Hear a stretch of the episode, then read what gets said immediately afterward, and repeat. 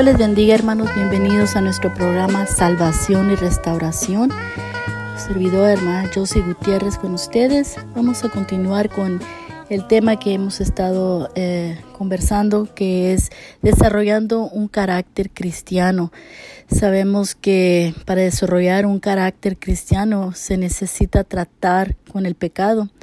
Si el pecado es ignorado, tiene el potencial para corrompir la iglesia Dios ha colocado líderes espirituales en la iglesia para tratar con el pecado a través de la provisión del Calvario.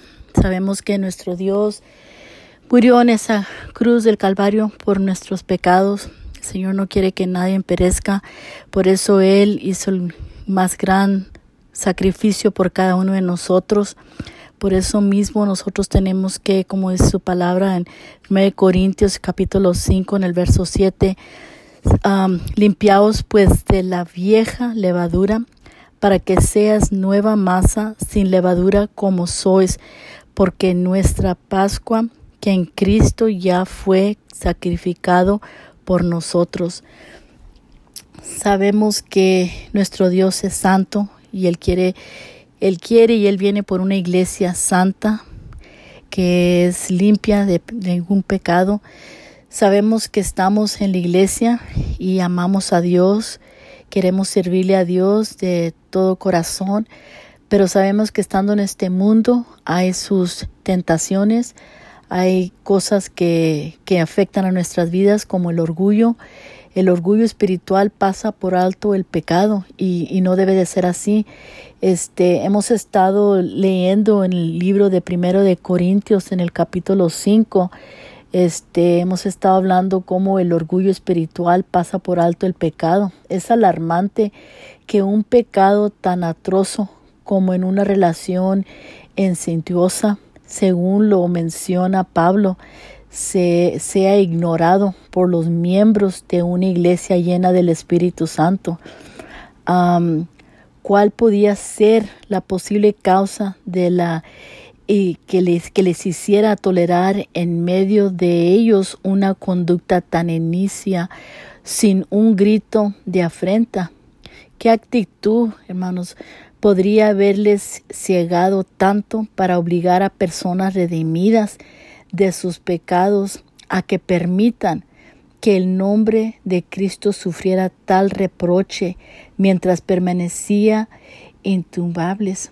La actitud que permite un acto tan depravado sigue siendo la más destructiva en cualquier vida o iglesia es el orgullo. Estamos hablando aquí de el libro de Corintios, el capítulo 5, donde estábamos leyendo en el verso 1, que dice, de cierto se oye que hay entre vosotros fornicación, y tal fornicación cual ni aún se nombra entre los gentiles, tanto que alguno tiene la mujer de su padre. Hermanos, sabemos que el pecado no puede ser escondido. Eh, tal vez tú en tu mente piensas que, que nadie se va a dar cuenta, pero esas cosas salen a la luz. Sabemos que nos congregamos en nuestra iglesia porque es nuestro lugar donde venimos a buscar de la presencia de Dios. Sabemos que somos humanos y no somos perfectos, pero cuando uno está viendo que hay personas que se están manejando de una manera inapropiada o que se ve, se sabe de cosas, hermanos, tenemos que decir algo. No podemos ah, voltear nuestra cara y, y decir, pues no, no es asunto mío o eso no, no hermano, porque la iglesia va a decaer, la iglesia espiritualmente decae, no llega la bendición. Tenemos que aquí, como dice Pablo, inmediatamente después de, de detallar este horrendo pecado en el verso 1, Pablo aquí en este y en el verso 2 se dirige al pecado de la iglesia por, por permitir que esto siguiera. Y vosotros, como dice en el verso 2 de 1 Corintios capítulo 5, en el verso 2 dice, y vosotros estás evanecidos. ¿No deberías más bien haberlos lamentado para que fuese quitado de en medio de vosotros el que cometió tan acción. No importa quién sea la persona que esté haciendo la acción incorrecta, si nosotros sabemos lo correcto como iglesia, no podemos participar, no podemos permitirnos porque estás arriesgándote a que seas arrastrado tú también en ese pecado. No podemos crecer espiritualmente, no podemos salir adelante si estamos ignorando algo que está sucediendo a nuestro alrededor. Aquí esta iglesia estaba, eh, como dice aquí Pablo, estaban envanecidos ellos este, no, no deberían de haber estado permitiendo eso, pero hay personas que por sus razones no, no dicen nada, tal vez por el mismo orgullo, pero no podemos. Aquí en el verso 2 se dirige al pecado de la iglesia por permitir que esto siguiera. Y vosotros estás evanecidos. No deberías más bien haberos lamentado para que fuese quitado de en medio de vosotros el que cometió tal acción.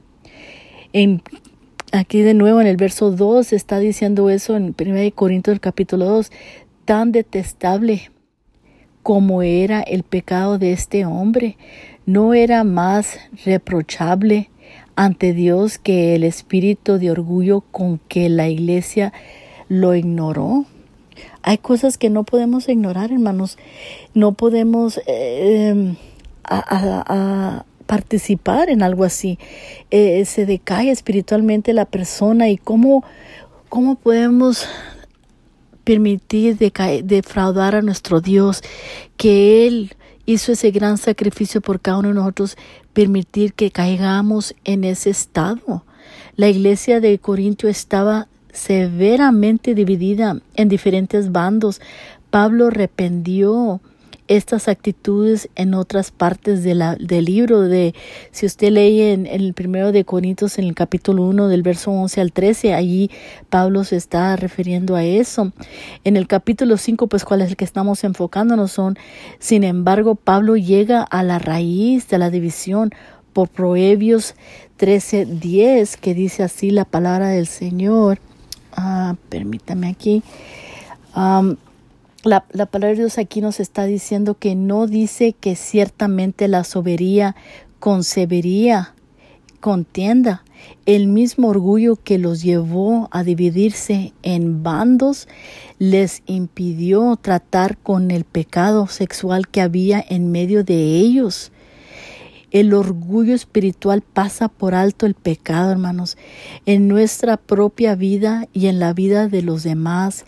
En vez de admitir que podemos mejorar, el orgullo espiritual hace que nos alejemos del espejo de la palabra de Dios para mirar en el engañoso, la engañosa, perdón, piscina llena de la opinión pública para ojear nuestra imagen Ahora, el orgullo esconde el error de una persona de sí mismo, pero lo magnifica ante todos los demás. Cada hijo de Dios debe primeramente arrepentirse del orgullo antes de poder tratar con otros vicios en su vida. Cada congregación de creyentes llenos del Espíritu Santo deberemos primeramente limpiarnos a sí mismo del orgullo espiritual antes de poder ser limpiados de otros pecados. Si nosotros ignoramos estos detalles, ¿cómo vamos a poder seguir adelante? Tenemos que arrepentirnos, hermanos. Siempre, aunque sabemos que hemos ya arrepentido, nos hemos bautizado, no significa que no vamos a fallar porque que vamos a fallar, vamos a fallar todos en un punto u otro, a veces nos va a pasar, pero por eso mismo no podemos dejarnos ser arrastrados por el enemigo. Tenemos que estar vigilando y orando a Dios que nos ayude a seguir adelante en su camino. Como líderes espirituales tenemos que enfrentar esos problemas que a veces se ven una de las bendiciones más grandes que disfrutamos en la protección que viene del reconocimiento y el respeto a los líderes espirituales que el Señor ha colocado en su iglesia no es una señal contra persona alguna el admitir que necesita, que busca, conseja, sabio y la dirección que brindan a hombres y mujeres piadosos y espirituales, porque simplemente está confesada en la verdad de las escrituras no es del hombre que camina en ordenar sus pasos, dice la palabra de Dios en Jeremías 10, 23. Este, sabemos que mm, lo más porque uno cree que este es el camino, lo va a seguir uno y, y, sabemos que no, que no es así. Dios es el que dirige nuestros pasos, pero tenemos que buscar de Él su guianza para que Él nos guíe en el camino correcto. Uno estar velando por su alma, porque el enemigo anda como un león rugiente, como siempre eh, él anda, porque él sabe a dónde va y él quiere arrastrar cuantas personas él pueda con él. Sabemos que juzgan el pecado después de arrepentir, de, reprender directamente el ah, ah, fracaso de los santos en Corintio. Pablo escribió, ciertamente yo como ausente en cuerpo, pero presente en espíritu, yo como presente he juzgado al que tal cosa ha hecho. Eso dice en 1 Corintios en el capítulo 5, en el verso 3 que estábamos leyendo aquí. Este, él ha invocado el poder del nombre de Jesús. Okay. Jesús nos estaba colocando ah, palabras innecesarias cuando inspiró el autor de Colosenses 3, 17 para escribir yo todo lo que hacéis, sea de palabra o de hecho, hacerlo todo en el nombre del Señor Jesús. La fuerza, poder y autoridad de su nombre prohíbe el fundamento para todas nuestras palabras y acciones. Esto es verdaderamente cierto cuando los líderes tratan con el pecado. Eh, no, no es fácil, se lleva valor para enfrentar a situaciones, personas este, que están haciendo algo incorrecto. Es como yo en mi trabajo, yo, yo soy como quien digas un líder, soy una supervisora. a esa posición que tengo yo, si yo veo algo que no se está haciendo adecuadamente, acordando a lo que las pólizas que están en efecto de, de los doctores que yo trabajo con, yo tengo que llamarle la atención a ese persona. Yo no puedo ignorar el hecho que estén haciendo algo incorrectamente porque están haciendo algo contra la póliza.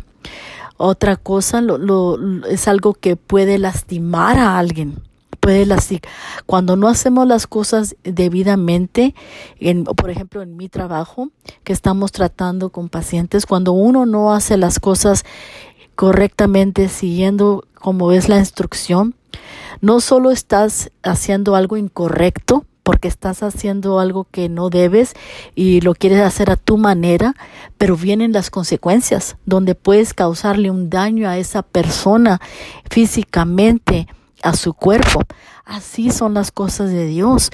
Cuando uno está viendo a un miembro, a una persona que uno conoce que supuestamente sirve a Dios, pero está llevando su vida inapropiadamente o está haciendo algo que sabemos que es contra la voluntad de Dios, cuando uno no le llama la atención a esa persona, no solo ellos están arriesgándose a tener una muerte espiritual porque se están separando de la presencia de Dios.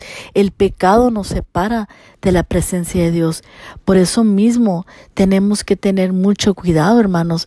Y así como en el mundo hay sus reglas, hay hechos que si no los sigues, por ejemplo en mi trabajo, si hay detalles que no hacemos correctamente, no seguimos eh, este hecho que debe de ser de esta manera, este detalle, eh, va en esta orden, cuando te sales de fuera de orden de esta forma, no haces este detalle antes de este otro, hermano, hay consecuencias.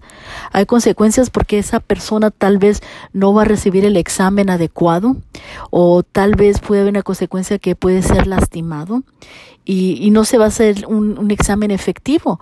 Asimismo, cuando uno no no, no toma aparte esa persona y se le explica, sabes tú bien que esto no está bien, tú sabes bien que no lo debes de estar haciendo y tú no le llamas la atención a esa persona, tú tienes esa responsabilidad. Como yo en mi trabajo tengo mi responsabilidad de que yo soy la persona que tiene que eh, dirigirse a, esas, a ese personal y llamarle la atención cuando no hicieron algo que debían de haber hecho y no lo hicieron correctamente, hermano, hay sus consecuencias.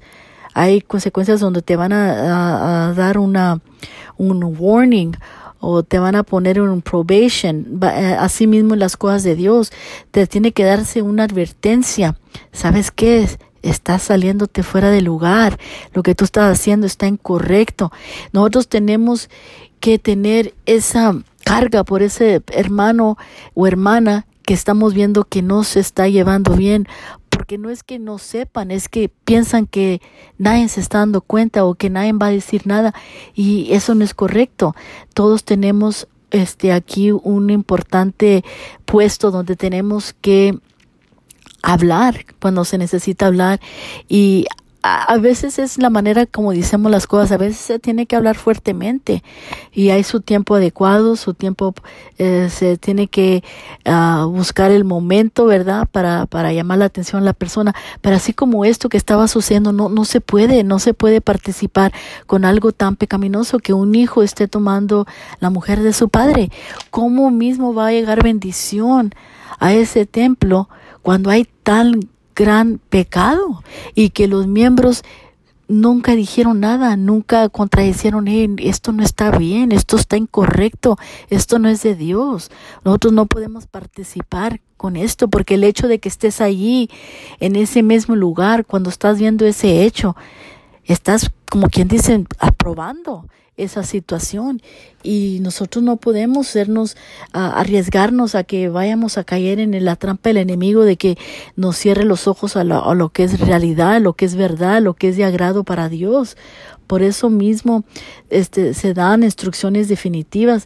Durante la situación en, en Corintio, Pablo no les habló en términos inciertos acerca de los pasos que debían tomar con respecto a ese hombre impio en medio de ellos.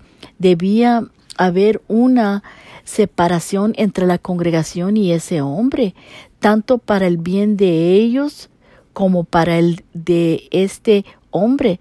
Noten la claridad de las palabras dadas.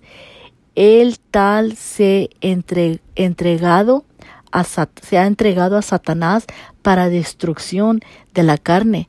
Así es como dice en, en Corintios en el verso 5. Dice, en tal sea entregado a Satanás para destrucción de la carne, a fin de que el espíritu sea salvo en el día del Señor Jesús. Ahora, tenemos que saber cómo manejarnos, ¿verdad? Sabemos que hay diferentes circunstancias donde se tienen que ah, manejar de una forma diferente a, otras situaciones, pero en esta circunstancia aquí, el, el nivel individual, Pablo más adelante dijo a estas mismas personas, huir de la fornicación. Dice en Primera de Corintios 6, 18, en la circunstancia de este hermano pecador, sino embargo no debían huir del asunto de su pecado, sino confrontarlo y expulsarlo. La iglesia está firme y estable fundada sobre Jesucristo. Los que se oponen a ella con pecados abiertos deben darse por bien servidos con la palabra, las palabras de nuestro Señor todo el que caera sobre aquel piedra será quebrantado, mas sobre quien ella caera la desmenuzará. San Juan, San, San Lucas 20, 18.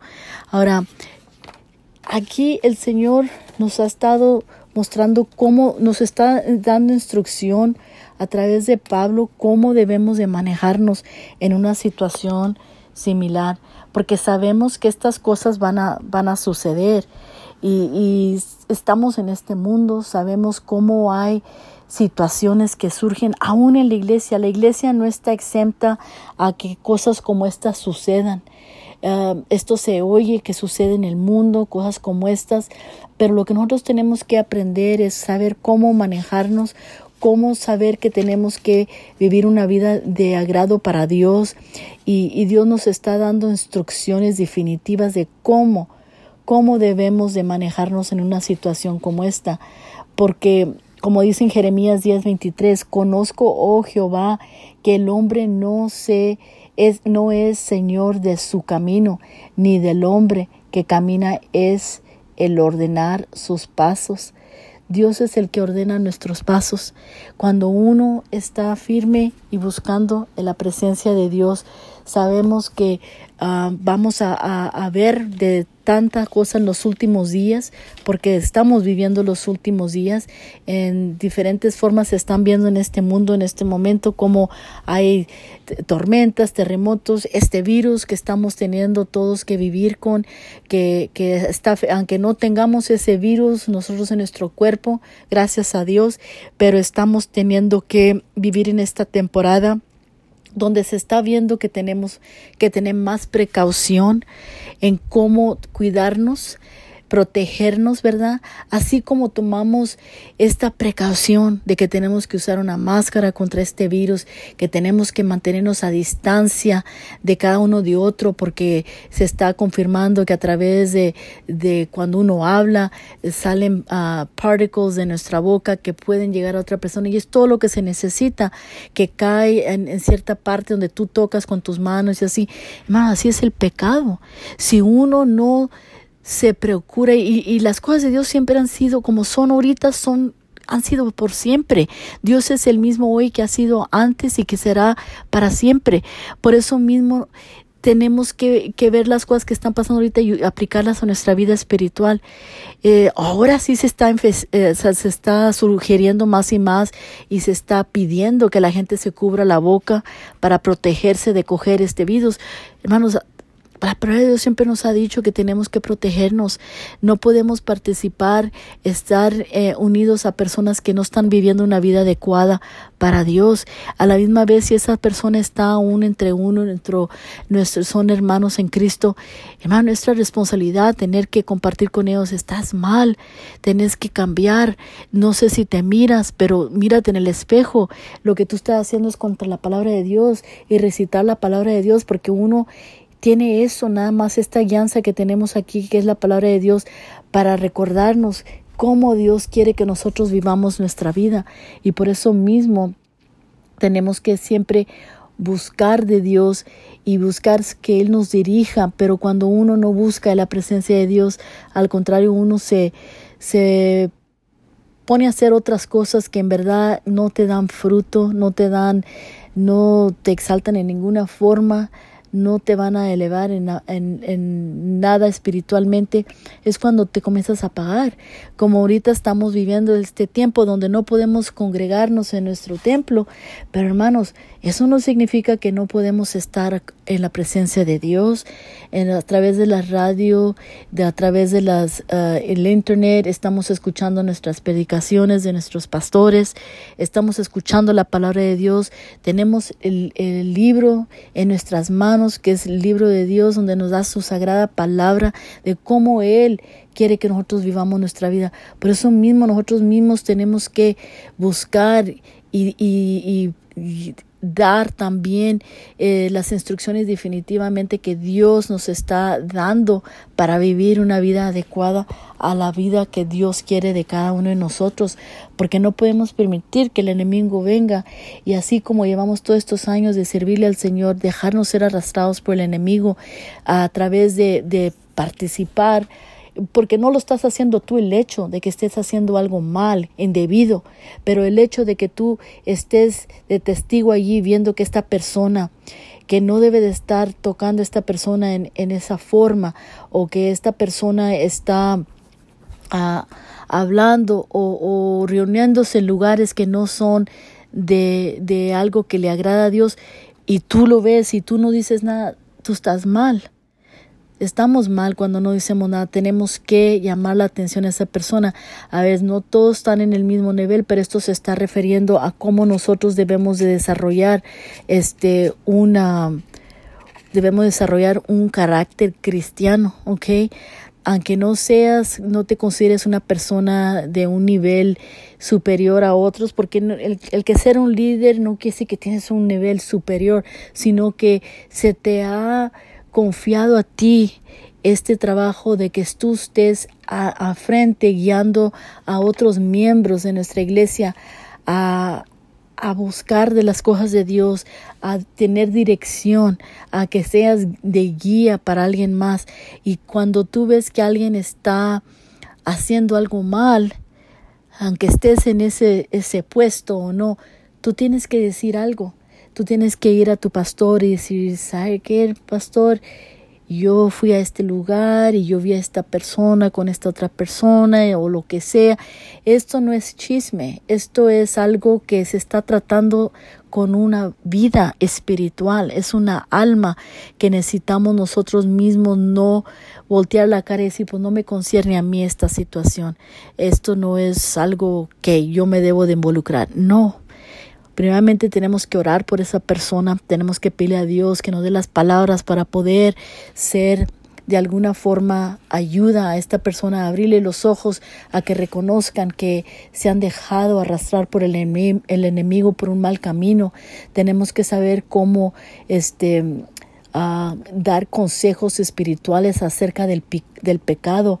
Los que han escogido seguir al Señor Jesucristo se han, se dan este cuenta de, de la necesidad de recibir instrucción permanente acerca de la manera de vivir para agradar al Maestro. La Biblia es un libro, hermanos, un guía para la vida. En sus páginas podemos encontrar consejos para todo asunto en la vida, desde el romance hasta las finanzas, desde las relaciones interpersonales hasta las, los conflictos, hermanos interiores, desde ocuparse en negocios hasta entremeterse en negocios. No deja por fuera ningún tema que tenga relación con la vida cristiana victoriosa.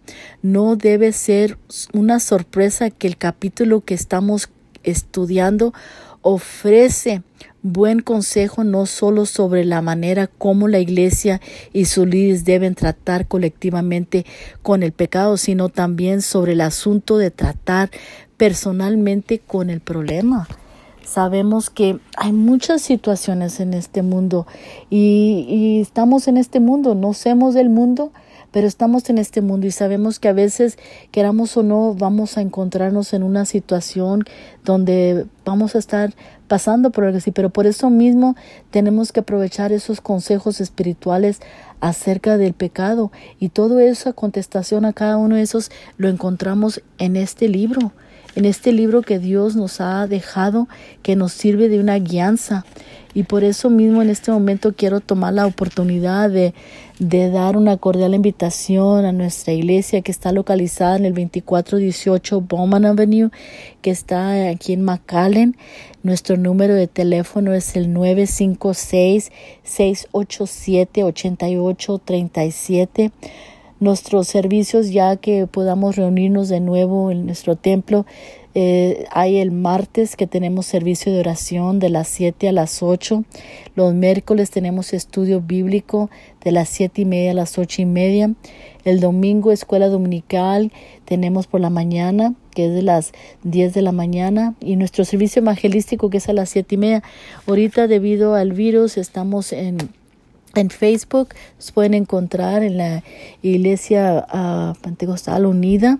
Ahí en nuestras redes sociales pueden encontrar nuestros servicios que estamos pasándolos a, en las redes. Este, la radio también tenemos nuestros ah, programas también allí se van a escuchar, donde podemos seguirnos fortaleciendo en la palabra de Dios, a pesar de que no nos podemos reunir, que y me imagino que ya muy pronto se nos va a dar el ok para poder comenzar a congregarnos, pero por ahorita vamos a seguir adelante protegiéndonos, haciendo lo que tengamos que hacer para mantenernos este cercas del Señor y, seguros de protegiéndonos contra lo que está sucediendo alrededor de nosotros y también apartándonos de las cosas que no le agradan a Dios, de mantenernos firmes en las cosas de Dios para seguir adelante agradando a Dios con nuestra vida como un cómo estamos viviendo para que Él sea orgulloso de cómo vivimos y cómo Él, ese sacrificio que Él vino a hacer a esta cruz del Calvario por cada uno de nosotros, este, no fue en vano lo que Él hizo por cada uno de nosotros. Y por eso mismo le damos gracias a Dios por su inmenso amor. Hermanos, se despide usted, la hermana Josie Gutiérrez. Los esperamos el próximo semana. Dios les bendiga.